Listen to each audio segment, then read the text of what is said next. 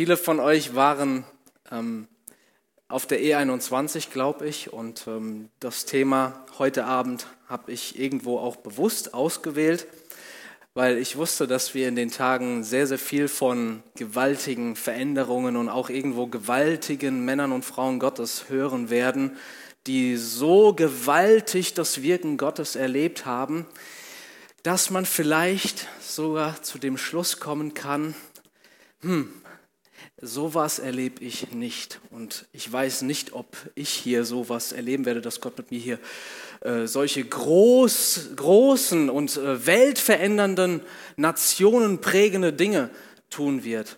Und wenn man das alles so hört, dann ist vielleicht die Gefahr da, dass man sich wie so ein Gläubiger zweiter Klasse fühlt. Und vielleicht ähm, egal, ob du jetzt da warst bei der E21 oder nicht, vielleicht denkst du über dich selbst und deine Beziehung zu Gott so, ja, ich bin halt nur jemand ganz Normales hier in der Jugend. Da gibt es Leute, die bewegen hier was. Das sind vielleicht Hauskreisleiter, Prediger, Musiker. Das sind Leute, ey, die haben besondere Begabungen und die haben tolle Aufgaben. Aber ich, wer bin ich? Und das kann dann zu schmerzlichen Fragen hinleiten, die du dir vielleicht bewusst oder unbewusst stellst im Herzen so im Sinne von, hm, ist Gott eigentlich auch in, an meinem einfachen Leben interessiert und äh, tut Gott auch etwas in meinem Leben und ist Gott in meinem Leben denn auch genauso da und lebendig da und bei mir wie im Leben dieser sogenannten großen Glaubenshelden? Ist Gott in meinem einfachen Leben, wenn ich durch tiefe Täler hindurchgehe? Und ist er da, wenn ich vielleicht gar nicht weiß, was ich tun soll. Und ich glaube, dass Gott uns das Buch Ruth gegeben hat im Alten Testament, um uns genau da zu zeigen, dass jemand ganz Einfaches, der Gott vertraut, der mit dem Herrn lebt, dass er erleben darf, Gott ist an deinem einfachen Leben interessiert und er ist da und er trägt dich und er möchte auch mit dir etwas tun. Es gibt Geschichten in der Bibel, wo Gewaltiges passiert. Ich habe hier ein paar Beispiele. Josef wird Herr über Ägypten, David König über Israel, Daniel wird ein Prophet am Königshof von Babylon, von Weltreich, Esther wird Königin im persischen, Welt, äh, persischen Weltreich, Paulus wird ein Weltmissionar, der bis vor den Stuhl des Kaisers geführt wird und so weiter. Aber heute begeben wir uns in einen kleinen Nebenort. Bei uns in Lautern würde man sagen, in ein kleines Kaff. Gibt es dafür, sagt ihr auch Kaff? Ah ja, oh, schau mal da, gibt doch Verbindungen zwischen uns. Äh, und wir wollen heute in dieses kleine Kaff, wo eine ganz normale Familie lebt, eintauchen. Ich lade euch ein, wer die Bibel dabei hat, lasst uns mal das Buch Ruth gemeinsam aufschlagen. Hier gibt es keine Propheten in dieser Geschichte. Hier gibt es keine Könige. Hier gibt es noch nicht mal irgendwie so großartige Zeichen und Wunder, die der Herr tut. Kein Meer, das sich in zwei teilt oder ein Stab, der zu einer Schlange wird oder sowas. Nein, all das ist nicht da. Wir sind auf einem Nebenschauplatz, weit weg. Und in einem, ganz, in einem Leben, im Leben einer ganz einfachen Familie. Aber dieses Buch haben wir in der Bibel, diese Geschichte. Und ich glaube, dass Gott das Buch uns heu, auch heute Abend hier gibt durch seinen Geist, damit wir sehen, dass Gott nicht nur auf der großen Weltbühne wirkt, sondern in deinem vielleicht einfachen, vielleicht nicht besonders besonderem Leben. Und Gott möchte dich heute einladen und dir sagen, du kannst mir vertrauen. Und ähm, wir lesen erstmal die ersten zwei Verse. Und es geschah in den Tagen, als die Richter richteten, da entstand eine Hungersnot im Land, und ein Mann aus Bethlehem, Juda, zog hin, um sich in den Gebieten von Moab aufzuhalten. Er und seine Frau und seine beiden Söhne.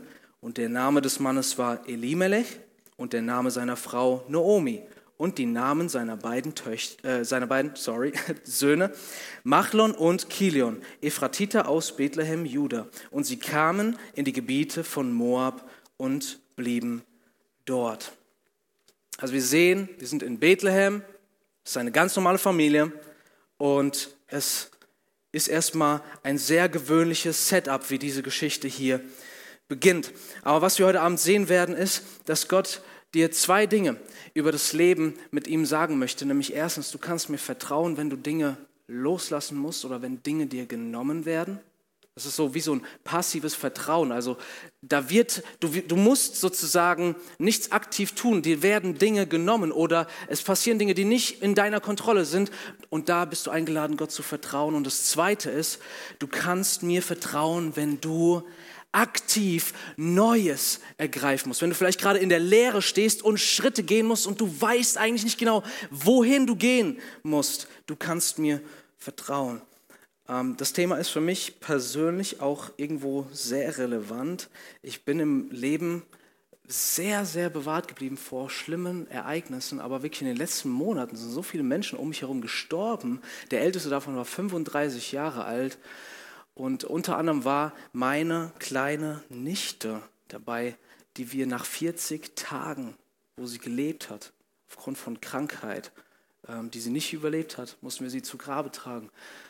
Und spätestens dann wird dieses Thema sehr persönlich. Ihr müsst euch vorstellen, mein Schwiegervater, er hat den Sarg alleine in zwei Händen getragen. Es gibt Realitäten, mit denen wir konfrontiert sind. Und da ist die Frage, Gott, bist du da? Kann ich dir vertrauen? Lass uns mal in diese Geschichte hineinschauen, denn obwohl es hier mit einer ganz gewöhnlichen Familie in einem gewöhnlichen Dorf beginnt, werden sie von, einem, von einer außergewöhnlichen Tragödie heimgesucht. Und da lesen wir jetzt die Verse 3 bis 5. Und da heißt es, Elimelech, der Mann Noomis, starb. Und sie blieb mit ihren beiden Söhnen übrig. Und sie nahmen sich moabitische Frauen. Der Name der einen war Orpa und der Name der anderen war Ruth. Und sie wohnten dort etwa zehn Jahre. Da starben auch die beiden, Machlon und Kilion. Und die Frau blieb von ihren beiden Söhnen und von ihrem Mann alleine übrig. Wow, das ist doch eine gläubige Familie und da geht im Leben so ziemlich alles schief, was man sich nur vorstellen kann. Aber bevor wir die Tragödie betrachten, möchte ich erstmal fragen, wie stand es eigentlich so um die Familie, bevor es schwer wurde? Und da werden wir nämlich sehen, eigentlich standen im Leben dieser Familie alle Ampeln auf grün. Alles sah super aus. Was erfahren wir in dem Text über diese Familie? Erstmal, die Familie hatte bereits Erben, nämlich zwei Söhne hervorgebracht. Und da müssen wir erstmal wissen, ich meine, Wer, darf ich mal fragen, wer von euch kennt den Namen, den Vornamen seines Ur-Urgroßvaters? Eine Person? Okay, sagen wir vielleicht drei, vier Prozent von allen, die da sind. Das zeigt etwas über unsere Generation, nämlich, dass uns relativ wenig interessiert, wer unsere Vorfahren waren. Und so interessiert es auch, weil wir nicht über unsere Vorfahren sprechen, interessiert es uns auch sehr wenig, was eigentlich in unserer Nachwelt so über uns geredet wird. Damals war das komplette Gegenteil der Fall, weil die Geschichte der eigenen Familie war wichtig. Das war das, worüber man, worüber man am Abendtisch geredet hat. Und weil man wusste, die Vorväter, die sind so wichtig, deshalb weiß ich, bald wird werden meine Nachkommen über mich reden und so möchte ich jetzt ein gutes Erbe für meine Familie hinterlassen. Gemessen an dem Maßstab, wie stand es um diese Familie? Es stand sehr gut, nämlich sie hatten zwei Söhne. Und ich möchte betonen, Söhne, nicht weil Mädels äh, schlechter sind, aber Fakt ist nun mal, Mädels waren damals sehr teuer, wie auch heute. Äh, ich freue mich so, weil ich habe jetzt eine Tochter und ich weiß, sie wird mich viel Geld kosten. Ja, toll. Äh, und wenn sie geheiratet haben, also da musste man eine Mitgift zahlen und der Name der Familie wurde nicht durch die Mädels weitergetragen. Deshalb brauchtest du Söhne. Äh, damit sie sozusagen die Zukunft deiner Familie gebaut hatten. Sie hatten Söhne. Sie hatten auch eine gute Abstammung. Sie waren Ephratiter, eine der ältesten Familien Israels. Und in Ruth Kapitel 4, Vers 3 erfahren wir, diese Familie besaß Land in Bethlehem, einem der fruchtbarsten Plätze äh, für Getreide, für ähm, Ackerbau in ganz Israel. Also was damals als Glück definiert wurde, als ein guter, eine gute Lebensaussicht, das hatte diese Familie. Und jetzt, wenn wir uns mal vorstellen, dass wir das wären und du denkst, hey, bei mir sieht eigentlich gerade alles gut aus. Arbeit bekommen, das richtige Studium gewählt, ich habe den Partner fürs Leben gefunden, vielleicht bist du gerade verlobt. Äh, oder es stimmt finanziell, du musst dir keine Sorgen machen. Und so, wenn du an, an morgen denkst oder an dein Leben in fünf Jahren, dann machst du dir keine Sorgen. Du denkst, ey, alles steht auf grün. Braucht kein Vertrauen zu Gott. Aber hier im Text sehen wir die Realität von plötzlichen Ereignissen, die uns aus den Socken hauen können. Weil was passiert dann? Im ersten Vers bereits sehen wir Hungersnot in Bethlehem. Und Bethlehem ist zusammengesetzt aus zwei hebräischen Wörtern, nämlich Beth, Haus und Lechem, Brot. Äh, ich war mit unseren Hauskreisleitern, hatten wir eine Freizeit und da gab es, also, also Beit, Haus, ah, habe ich schon gesagt, und Lechem, Brot.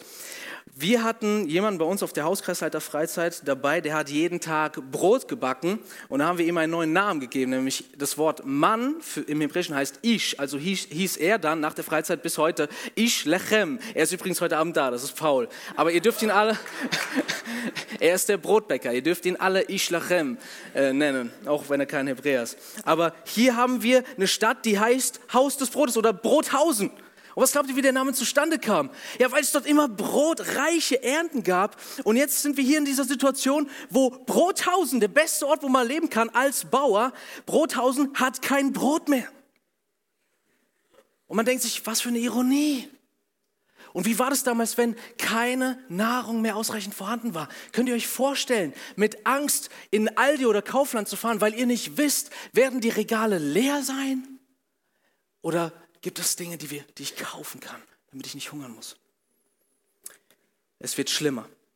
Nicht nur Angst und Sorgen, was die Zukunft angeht, sondern Tod. In Kapitel 1, Vers 3. Elimelech, der Mann Noomis, starb. Sie blieb mit ihren beiden Söhnen. Übrig, diese nahmen sich moabitische Frauen. Es kommt noch schlimmer. Kapitel 1, Vers 5. Da starben auch die beiden, Machlon und Kilion. Beide Söhne sterben. Frage, wie lange waren sie verheiratet? Zehn Jahre steht im Text. Was ist daran so komisch? Dass keine der beiden Ehen Kinder hervorbrachte. Und was wir mit Sicherheit wissen, nicht weil sie verhütet haben, denn es gab nichts Wichtigeres und Besseres, als Kinder zu zeugen, um so die Zukunft der Familie zu sichern. Es war damals für die Frauen, und ihr kennt die ganzen alttestamentlichen Geschichten, wo Frauen zu Gott rufen, Herr, bitte schenke mir Kinder, weil es so eine große Schmach war, weil es ihnen so wichtig war. Hier sind zwei Ehen, zehn Jahre, keine Kinder. Und in Vers 5 bekommt Naomi, die irgendwo das meiste verloren hat, bekommt, wird sie genannt die Frau.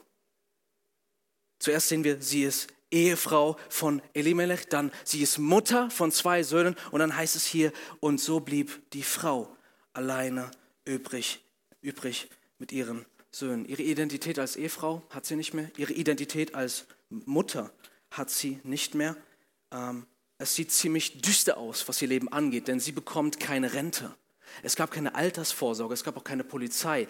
Sie ist ohne Beschützer, sie ist ohne Versorger, sie ist ohne Hoffnung für die Zukunft ihrer Familie, weil sie ist zu alt, um noch Kinder zu bekommen. Glaubt sie, äh, oder ist klar, dass sie mittlerweile zu alt ist. Und ich denke mir, wenn ich das lese, ist sie vielleicht sowas wie ein Gegenstück in der Bibel zu Hiob als Frau, die alles verloren hat. Und der Text, ich weiß nicht, ob ihr Fragen im Kopf habt, ich habe viele Fragen im Kopf und ich sage euch auch welche. Erstens, warum die Hungersnot? War es falsch, Bethlehem zu verlassen? Warum starb Elimelech? Hier heißt, hier heißt es nur, und Elimelech, der Mann Noomis, starb. Hatte er gesündigt?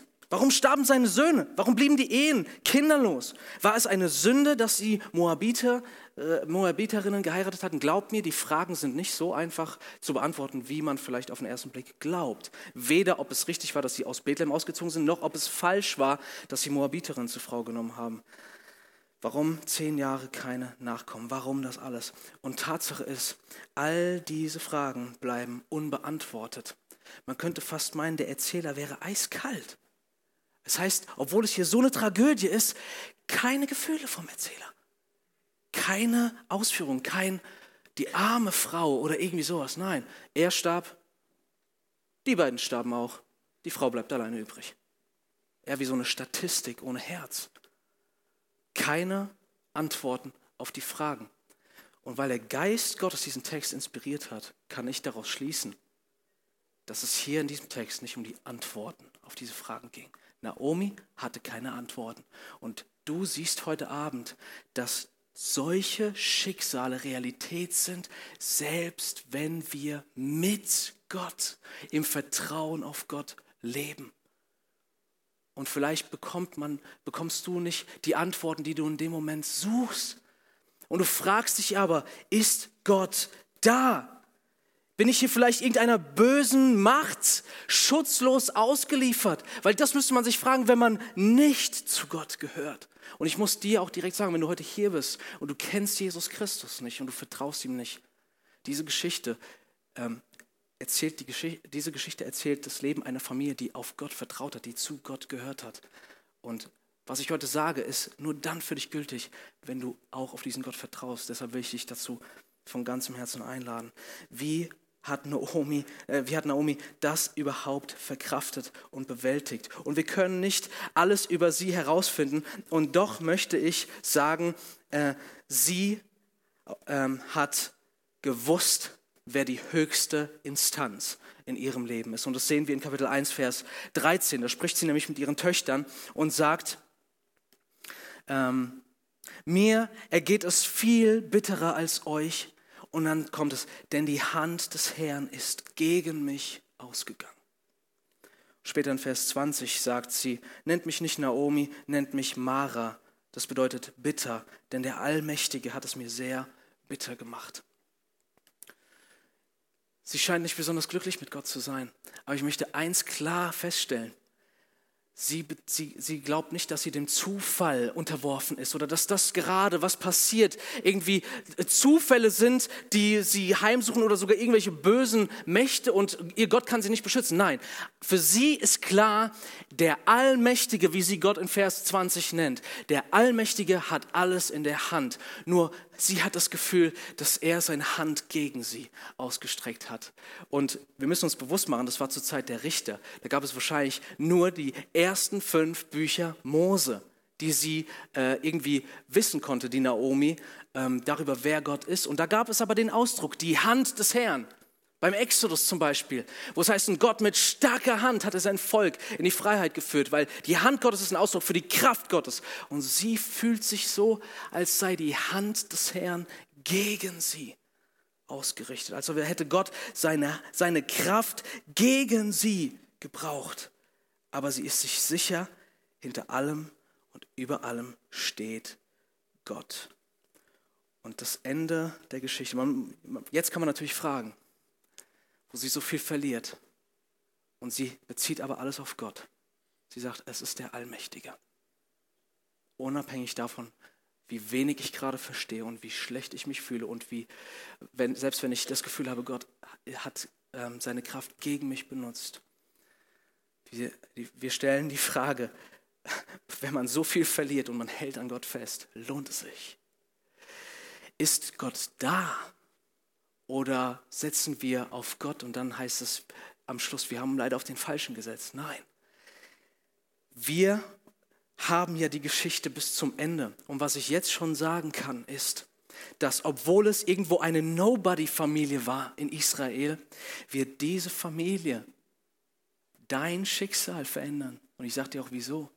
Weil aus dieser Familie letztendlich der König David kommt und aus König David der große Retterkönig Jesus Christus. Insofern hängt unser Schicksal mit dem Schicksal von Naomi sehr eng miteinander zusammen.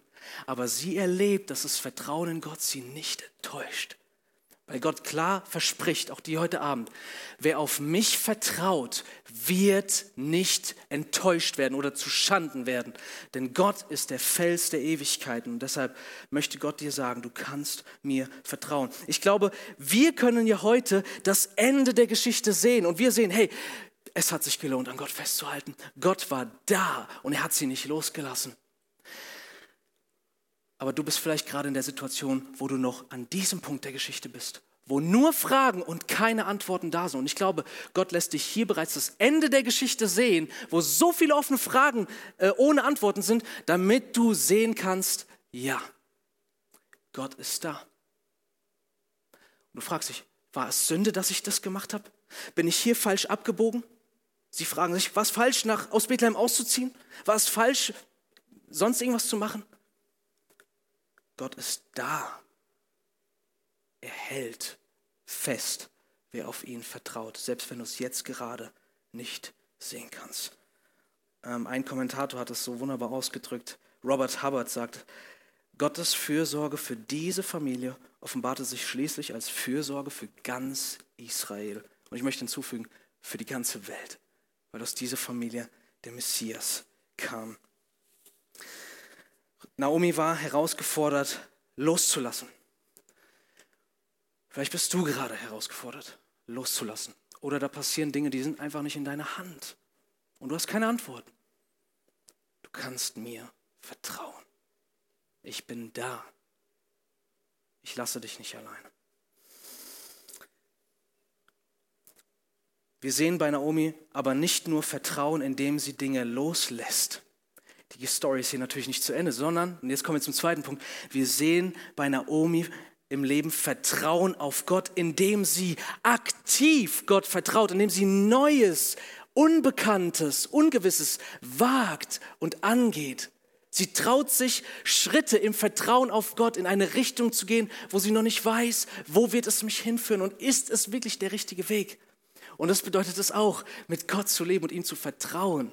Ich, ich habe das Gefühl, das ist für uns als junge Generation vielleicht auch eine besondere Herausforderung, weil in vielerlei Hinsicht, viele Leute haben so das Denken, ähm, Gott führt, indem er irgendwie einen Traum schickt oder eine besondere Vision oder dann wenn der Prediger äh, in einem bestimmten Moment, bei einem bestimmten Satz genau dich anguckt mit einem durchdringenden Blick und dann sagt er einen Satz und dann denkst du, okay, das war für mich, jetzt, jetzt weiß ich, was zu tun ist. Nein, wir sehen, wir sehen hier an keiner Stelle, dass Gott redet. Und doch sehen wir, wir dürfen im Vertrauen auf Gott mutig leben. Wie zeigt sich das Vertrauen zu Gott im Leben von Naomi? Wir lesen Vers 6. Und sie machte sich auf, sie und ihre Schwiegertöchter, und sie kehrte aus den Gebieten von Moab zurück. Denn sie hatte im Gebiet von Moab gehört, dass der Herr sich seinem Volk zugewandt habe, um ihnen Brot zu geben. Wie, sie, wie sieht hier Vertrauen aus in ihrem Leben? Ich weiß nicht, was ich tun würde, wenn ich sie wäre. Ob ich sagen würde, okay Gott, ich mache nichts mehr. Alles ist weg, ich kapiere gar nichts mehr. Und jetzt gehe ich nicht mehr von der Couch runter, es sei denn, du schickst endlich einen Engel oder irgendein Wunder oder es passiert irgendwas, das mir jetzt zeigt, du bist da und du versorgst mich und du tust Wunder und ich muss nichts mehr tun. Nein, wir sehen nur, dass sie einen Hinweis bekommt.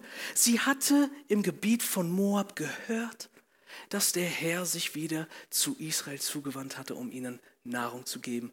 Und daraus entscheidet sie, ich kehre zurück. Wie glaubst du, führt Gott Menschen? Wie sieht Vertrauen aus? Ist es erst da Vertrauen, wenn du aktiv zu etwas aufgefordert wirst? Oder durch irgendeine übernatürliche Wirkung die Gewissheit hast, hey, das kommt von Gott? Wie kam diese Nachricht zu ihr? Wir wissen es nicht. Ein Kaufmann, ein Wanderer, ein Reisender? Keine Ahnung. Sie hört nur, hey, habt ihr gehört? In Israel gibt es wieder Brot. Und sie denkt, wow. Weil im fünften Buch Mose sagt Gott, dass wenn Israel ihm im Gehorsam nachfolgt, wird er ihnen auch reichlich Nahrung geben. Und sie denkt, Gott ist dort, ich will dorthin. Sie hält sich, sie klammert sich fest an Gott. Und jetzt möchte ich mit euch diesen nächsten Abschnitt, die Verse 7 bis 14 lesen. Und plötzlich taucht Ruth auf der Bühne der Geschichte auf und wir sehen diese beiden Frauen, die volles Risiko eingehen zur Ehre Gottes und im Vertrauen auf Gott, obwohl sie gar nicht genau wissen, wo führt das letztendlich hin. Achtet mal bitte darauf, wie vertraut Naomi Gott und wie vertraut Ruth Gott. Vers 7. Und so zogen sie, zogen sie aus von dem Ort, wo sie gewesen war, und ihre beiden Schwiegertöchter mit ihr. Und sie zogen des Weges, um in das Land Juda zurückzukehren. Da sprach Naomi auf dem Weg zu ihren beiden Schwiegertöchtern. Geht, kehrt um, jede zum Haus ihrer Mutter. Der Herr erweise Güte an euch, so wie ihr sie an den Verstorbenen und auch an mir erwiesen habt. Der Herr gebe euch, dass ihr Ruhe findet, jede im Haus ihres Mannes und sie küsste sie. Und sie erhoben ihre Stimme und weinten. Und sie sprach zu ihr, und sie sprachen zu ihr, also die Töchter, Doch wir wollen mit dir zu deinem Volk zurückkehren. Und Naomi sprach, kehrt um, meine Töchter. Warum wollt ihr mit mir gehen? Habe ich noch Söhne in meinem Leib, dass sie euch zu Männern werden könnten? Kehrt um, meine Töchter, geht. Denn ich bin zu alt, um einem Mann anzugehören. Wenn ich sagen würde, ich habe noch Hoffnung, wenn ich selbst diese Nacht einem Mann angehören würde und sogar Söhne gebären, gebären sollte, wollt ihr deshalb warten, bis sie groß würden? Wollt ihr euch deshalb verschließen, um keinem Mann anzugehören? Nicht doch, meine Töchter, denn mir geht es viel bitterer als euch, denn die Hand des Herrn ist gegen mich ausgegangen. Da erhoben sie ihre Stimme und sie weinten wieder. Und Orpa küsste ihre Schwiegermutter, Ruth aber hing ihr an. Du wirst sehen, es gibt in, diesem, in dieser Geschichte nicht Leute, die sozusagen die äh, Gläubigen präsentieren und dann die bösen Ungläubigen, wie zum Beispiel im Buch Esther. Da ist Esther und Mordechai und da ist der Gottesfeind Haman. Oder Daniel und Nebukadnezar oder David und Goliath oder so. Nein, in dieser Geschichte geht es nicht um die Frage, sind es die, die, die auf Gott vertrauen und das sind die Gottlosen? Hier in der Geschichte geht es eher um die Frage, welche Menschen tun das Gewöhnliche, das rein Menschliche, wozu man kein Vertrauen braucht? Und welche Menschen wagen das Außergewöhnliche?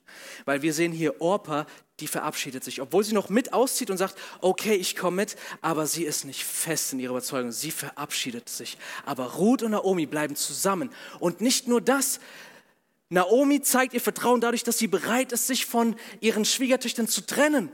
Und jetzt lass uns mal logisch nachdenken. Was war ihre eine Hoffnung, um im Alter versorgt zu werden? Weil sie ist scheinbar schon zu alt, um selbst arbeiten zu gehen. Sie müsste, ich meine, was für eine Aussicht. Erstmal, sie weiß gar nicht, was in Bethlehem ist und auf sie wartet. Und die einzige Aussicht, die sie hat, betteln bis zum Lebensende. Aber ich habe meine Schwiegertöchter. Die werden schon mich genug, mich irgendwie durchfüttern. Nein, Naomi sieht, wenn sie mit ihr kommen, wird es schlecht für sie ausgehen. Sie sind nämlich Moabiterinnen. Und Moabiter sind Feinde Israels. Sie werden dort keinen Mann finden, sondern eher ausgestoßen werden oder sogar Knechte der Israeliten werden. Sie ist bereit, aktiv, obwohl sie das nicht muss, obwohl die Schwiegertöchter bereit sind, zumindest Ruth mitzugehen, sagt sie, ich lass los. Ich vertraue mich allein Gott an. Wie zeigt Ruth ihr Vertrauen? Sie zeigt ihr Vertrauen darin, dass sie nicht bereit ist, ihre Schwiegermutter loszulassen. Wie interessant, oder? Die Schwiegermutter ist, zeigt ihr Vertrauen, indem sie bereit ist, loszulassen. Ruth zeigt ihr Vertrauen, indem sie sich an Naomi festhält und sagt, ich weiche nicht von deiner Seite. Und dadurch unterschreibt sie ihr eigenes Urteil eigentlich, weil es steht fest, sie muss ihre, ihre Schwiegermutter, ihre wohlgemerkt verbitterte Schwiegermutter, ja, Wer kann sich das vorstellen? Mit, seiner, mit einer verbitterten alten Schwiegermutter, die vom Leben gestraft ist und sozusagen nichts Positives zu erzählen hat, bis fürs Lebensende für sie sorgen zu müssen. Und dann hat sie da Naomi, eine alte Schwiegermutter im Tau. Und selbst wenn sie dann einen Mann suchen würde, wer würde sie heiraten, wenn er wüsste, oh Mann, dann muss ich nicht nur die Frau durchfüttern, sondern auch die Schwiegermutter. Schlechte Aussichten. Aber was sagt Ruth, Vers 15? Äh, Vers 16, Ruth sagt, Dringe nicht in mich, dich zu verlassen. Mit anderen Worten, hör auf, Naomi.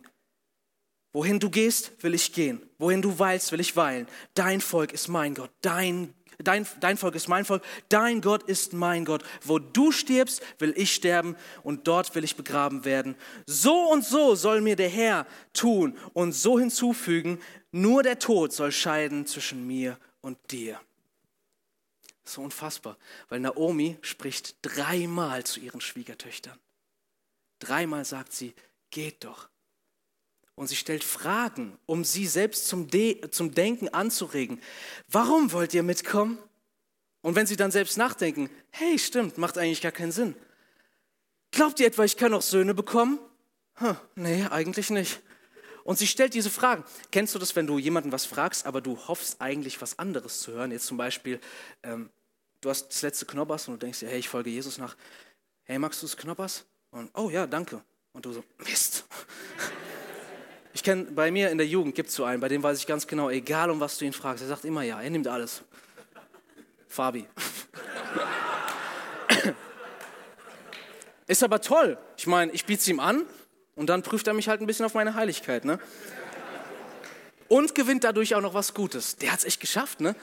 Also aber wir sehen, sie meint diese Fragen wirklich ernst. Sie sagt nicht, hey, wollt ihr nicht lieber gehen in der Hoffnung, dass sie sagen, nein, wir bleiben. Sie meint das ernst. Sie stellt eine Frage nach der anderen. Dreimal spricht sie zu ihnen und jetzt kommt's. Ruth spricht einmal und dann ist Naomi ruhig. Ruth spricht einmal und sagt, stopp, ich bin dabei, nur Gott kann mich von dir abhalten, Schluss. Wow, was für eine Entschlossenheit. Was für ein Vertrauen. Und man muss sich natürlich fragen, wie in aller Welt kommt Ruth dazu, so eine feste Entscheidung zu treffen, ohne sich abbringen zu lassen? Und die Antwort, die sehen wir im Kapitel 2, Vers äh, 12. Dort sehen wir nämlich, was in Ruths Herz drin war. Da heißt es, da sagt jemand zu ihr, der Herr möge dir dein Tun belohnen. Voll sei dein Lohn von dem Herrn, dem Gott Israels, denn du bist gekommen, um unter seinen Flügeln Zuflucht zu suchen. Und Ruth sagt, ja, du hast mir aus dem Herzen gesprochen. Ruth hatte so ein Bild von Gott, dass es sich lohnt, alles auf ihn zu setzen und selbst das Risiko einzugehen, zu scheitern. So ein hohes Bild hatte sie von Gott. Und ich finde ganz wichtig, dass es hier nicht eine Moralpredigt ist, so, du musst Gott genauso vertrauen, du musst vertrauen, irgendwie reiß dich zusammen, vertrau Gott. Nein, wir sehen viel mehr. Woraus schöpft sie ihr Vertrauen? Sie schöpft ihr Vertrauen aus ihrem Gottesbild, denn sie ging fest davon aus, dass dieser Gott, den sie durch Naomi und die anderen kennengelernt hat, dass dieser Jahwe, der sein Volk aus schlimmsten Verhältnissen in die Freiheit geführt hat, raus aus einer gottlosen und mächtigen Nation, dass dieser Gott sie unter seine Fittiche nimmt, wenn sie ihm vertraut. Du kannst mir vertrauen. Das hatte Ruth von Gott geglaubt.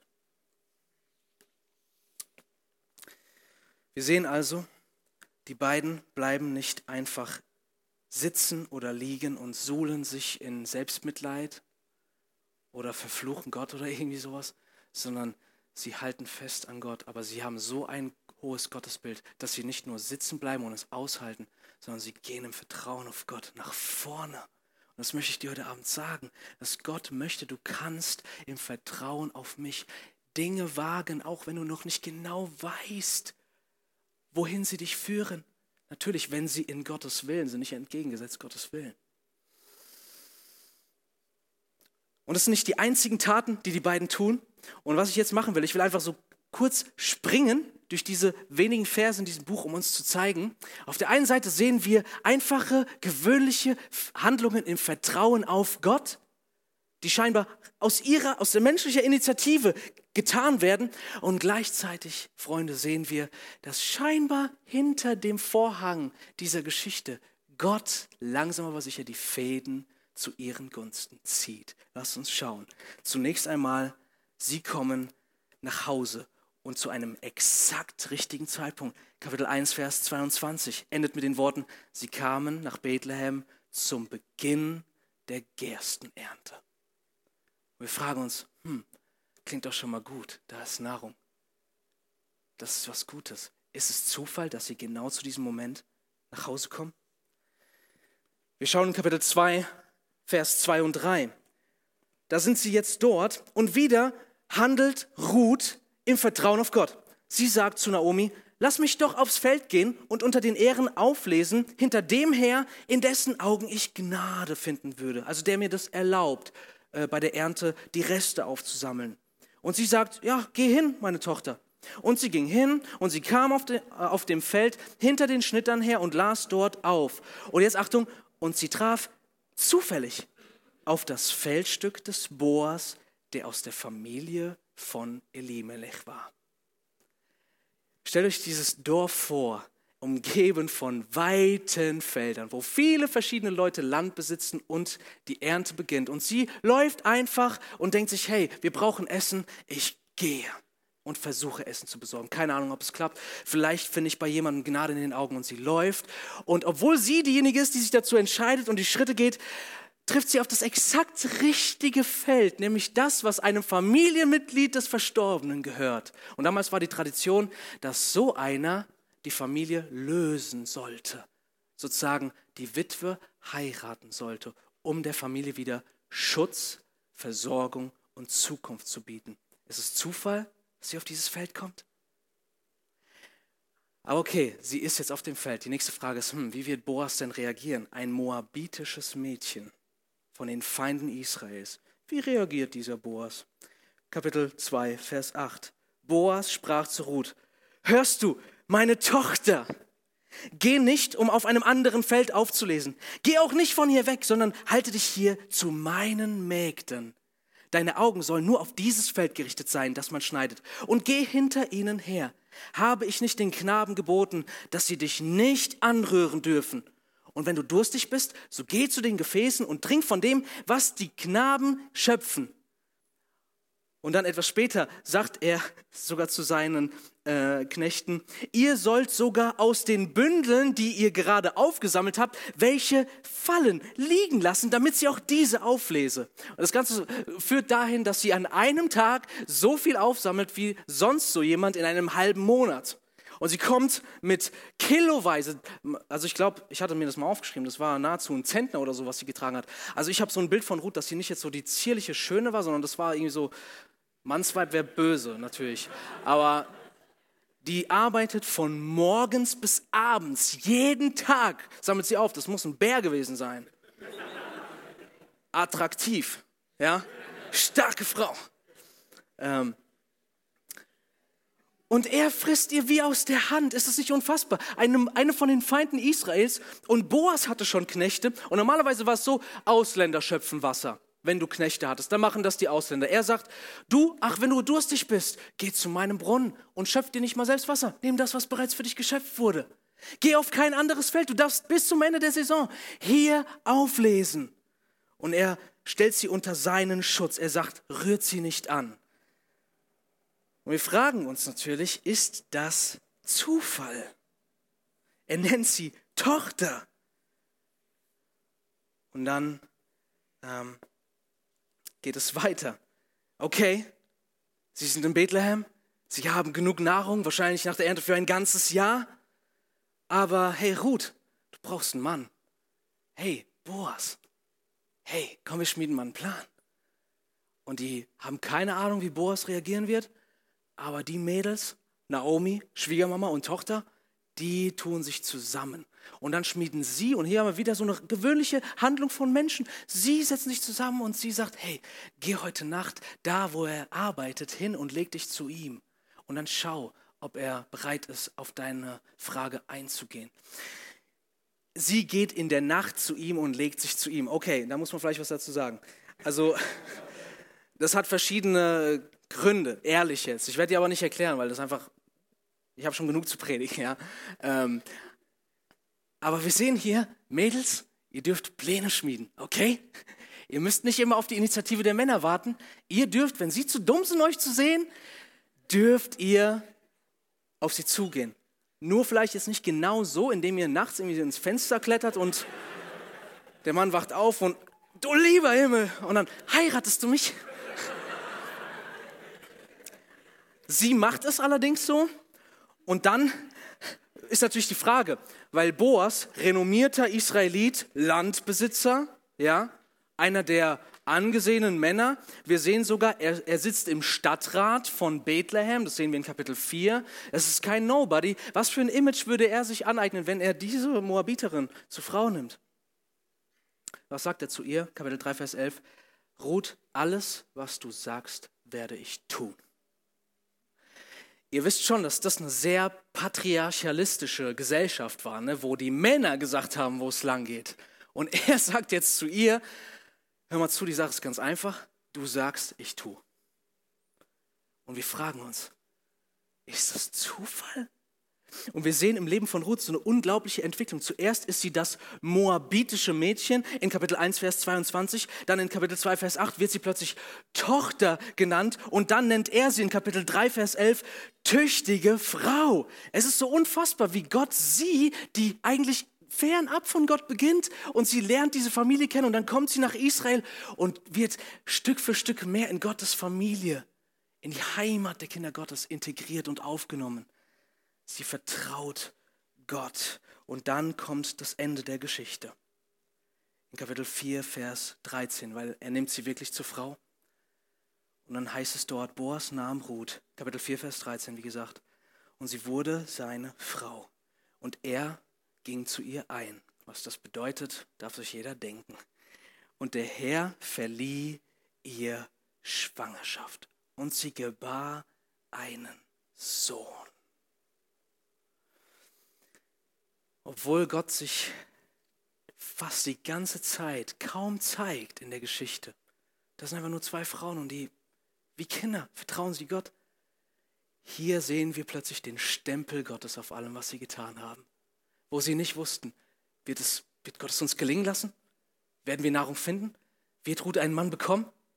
Oder Ruth, wird es, wird es mir dort in Bethlehem gut gehen? Werde ich ausgestoßen werden? Vielleicht sogar bestraft? Hier sehen wir, Herr selbst setzt seinen Stempel auf ihren Werdegang.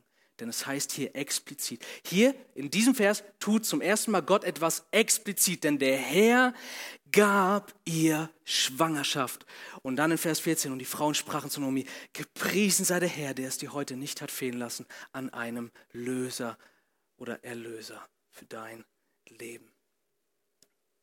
Gott setzt seinen Siegel auf. Und wir sehen sowohl im Anfang der Geschichte in Kapitel 1, Vers 6, wie beginnt die Handlung, indem sie hören, Gott hat etwas getan. Gott hat sich seinem Volk wieder zugewandt. Und die Handlungen gehen los. Und Gott scheint es zu lenken, obwohl sie ihn nicht klar sehen können. Leute, wir müssen nicht, um im Glauben zu leben, müssen wir nicht immer auf Zeichen und Wunder warten. Nicht immer auf besondere Führungen Gottes warten.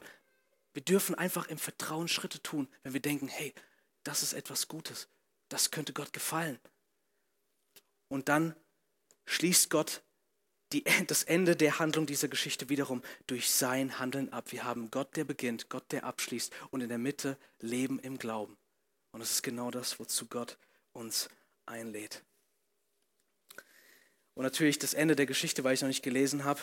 Dieses Kind heißt Ovet.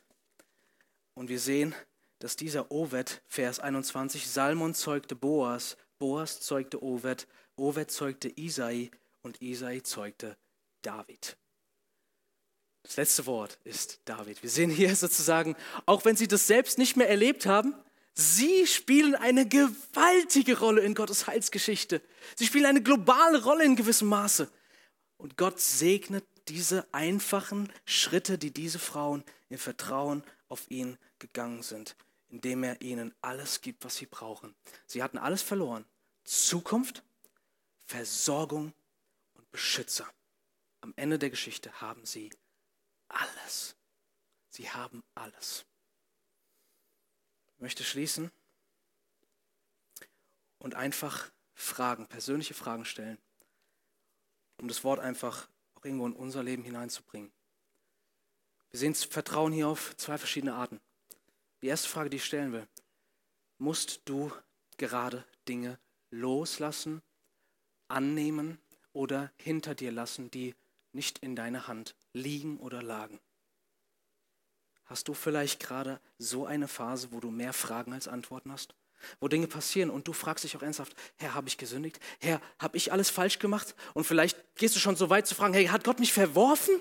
Bin ich zu weit gegangen? Ich möchte dir sagen, vertraue Gott. Halte an ihm fest. Er ist da und er lässt dich nicht los. Du darfst ihm vertrauen, wenn du loslassen musst. Und die zweite Frage ist, musst du vielleicht gerade Neues wagen? Und da möchte ich auch irgendwo ganz klar was sagen. Es gibt Dinge, wo wir vielleicht nicht genau wissen, ist das Gottes Wille? Und dann versuchst du es im Vertrauen auf Gott. Aber Freunde, es gibt viele Dinge, wo wir wissen, das möchte Gott von mir. Und noch nicht mal dazu finden wir das Vertrauen auf Gott. Und so möchte ich einfach fragen, wie sieht es mit deinem Zeugnisdienst aus? Bist du bereit da, Gott zu vertrauen und einfach mal Risiko einzugehen? Ey, sorry, ich will es mal ganz klar sagen. Wann hast du das letzte Mal zur Ehre Gottes ein Risiko eingegangen bei einer Sache, die Gott von dir möchte? Wie sieht es mit deinem Zeugnisdienst aus? Bei uns in der Jugend ist gerade so eine Frage, weil wir haben dann Zuwachs und dann sind Freunde von Jugendlichen da und dann passiert es halt auch mal, dass die irgendwo in der Ecke alleine rumsitzen. Und dann sagen mir Leute, ey, Peter, ich weiß, man muss sich um die kümmern, aber ich weiß nicht, ob ich das kann. Wenn du das bist, hier in dieser Archjugend oder sonst wo, geh doch mal auf, für Gott aufs Ganze. Geh einfach hin zu der Person. Sei es auch, dass du total versagst. Du setzt dich einfach dazu und sagst kein Wort. Aber meine Güte, die Person weiß, die Person kam zu mir und hat sich zu mir gesetzt und so mit meinem Dasein einen Wert und eine Anerkennung gegeben. Versage doch einfach. Aber ich glaube eher, ich habe eher das Gefühl, wenn wir auf die Geschichte schauen, es könnte sein, dass Gott zufällig eine ziemlich gute Unterhaltung daraus werden lässt, oder? Ähm, äh, ist, musst du Schritte im Vertrauen gehen, vielleicht, was deine Zukunft, die Wahl deines Berufs angeht?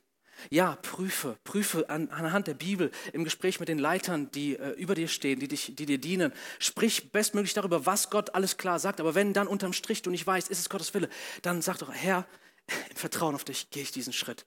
Und dann kann Gott die Tür öffnen oder schließen. Du darfst Dinge in, zur Ehre Gottes wagen. Oder ist es etwas anderes bei dir? Ist es bei dir die Herausforderung, vielleicht deine Gemeinde finanziell zu unterstützen? Und ich rede ja heute zu jungen Leuten, ihr habt keine Kohle, ich weiß. aber bei uns in der Jugend, das ist jetzt etwas länger her, aber da habe ich mal zu dem Thema gesprochen, dass unabhängig von deinem Gehalt, also sozusagen nicht erst, wenn du deine 2,5 verdienst, äh, sagt Gott, hey, ähm, versorg, äh, gib dem Reich Gottes oder wer, von, wer am Wort dient, soll auch vom Wort leben und so weiter. Alles, wo, wo, wo es halt Gottes Wille ist, dass wir sozusagen mit dem, was er uns gegeben hat, dienen. Und hab, ich habe darüber gesprochen und einige, die sind echt Schritte im äh, Risiko eingegangen. Nicht im Sinne von, okay Peter, ich habe 350 auf dem Konto, ich habe 350 mitgebracht, Gott wird morgen für mich sorgen. Nein, nicht so. Aber dass sie doch einfach vielleicht klein anfangen. Im Vertrauen auf Gott. Und was ich da für coole Stories gehört habe, wie plötzlich von der Omi ein 50er zugesteckt wurde oder sonst irgendwas, keine Ahnung. Ähm, ist es das, wo du vielleicht gerade Schritte im Vertrauen gehen musst? Oder mal deine Nachbarn kennenzulernen? Äh, wir leben heute in einer Zeit, das ist bei uns in Lautern so und da ihr in einer Großstadt lebt, bestimmt auch. Man kennt seine Nachbarn nicht. Man, äh, ist es hier anders? Oder sagt mal hier ganz anders, moin, moin, hey, na Thomas, wie geht's dir so? Alles klar soweit? Oder?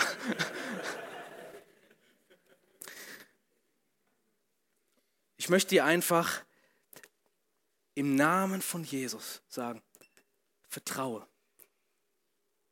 Und in Hebräer 6, da steht, wir haben Zuflucht gesucht. Und wir haben in Jesus den Anker unserer Seele, der bis ins Allerheiligste hineinreicht. Wenn du zu Jesus gehörst, dann hängst du fest an Gott. Die Frage ist nicht mehr, wird Gott dich loshalten oder, loslassen oder festhalten? Die Frage ist jetzt eher, bist du bereit, weil du jetzt zu Jesus gehörst, auch ihm zu vertrauen. Wir sehen hier im Leben dieser Frauen, sie wurden nicht enttäuscht. Weder wo sie loslassen mussten, noch wo sie Neues ergreifen mussten. Und das möchte Gott, glaube ich, dir heute durch sein heiliges Wort sagen. Ist es nicht schön, dass Gott dieses Buch ruht, was mehr oder weniger so unbedeutend, so einfach scheint, eine Geschichte, glaube ich, 85 Verse, er hat es inspiriert, der Geist Gottes. Lass dir dadurch dienen und heute Abend Mut machen. Ich bitte die Band, ähm, nach vorne zu kommen. Ich würde gerne noch mit euch aufstehen und äh, vielleicht abschließend beten. Und ich fände es toll, wenn wir jetzt ähm, vielleicht schon so eine Gebetshaltung einnehmen, wo wir versuchen, im Herzen unsere Augen aufzumachen. Und denke doch bitte kurz über diese Fragen nach. In der Stille. Herr, ich musste einige Dinge loslassen und ich will dir vertrauen. Oder du sagst, Herr, wenn du willst, dass ich das loslasse, ja, ich will dir vertrauen. Geist Gottes, danke, dass du da bist und dass du auch jetzt, sei es jetzt in diesem Moment oder morgen in den nächsten Tagen uns in unseren Gedanken auch da die Dinge aufzeigen kannst, wo du von uns möchtest, dass wir im Vertrauen auf Gott mutig Schritte nach vorne gehen. Bitte zeige es uns und danke, dass wir heute Abend durch das Wort die Gewissheit haben, dass wer auf dich vertraut, wird nicht zu Schanden werden. Wir werden vielleicht Fehler machen. Wir werden vielleicht erleben, dass du nicht jede Tür öffnest, in dessen Richtung wir gehen aber wir werden erleben, du bist da, du lässt uns nicht los und du wirst uns zu unserem Heil, zu deiner Herrlichkeit führen. Und dafür wollen wir dich jetzt preisen und uns in deine Hand anbefehlen und uns sicher fühlen bei dir. In Jesu Namen. Amen.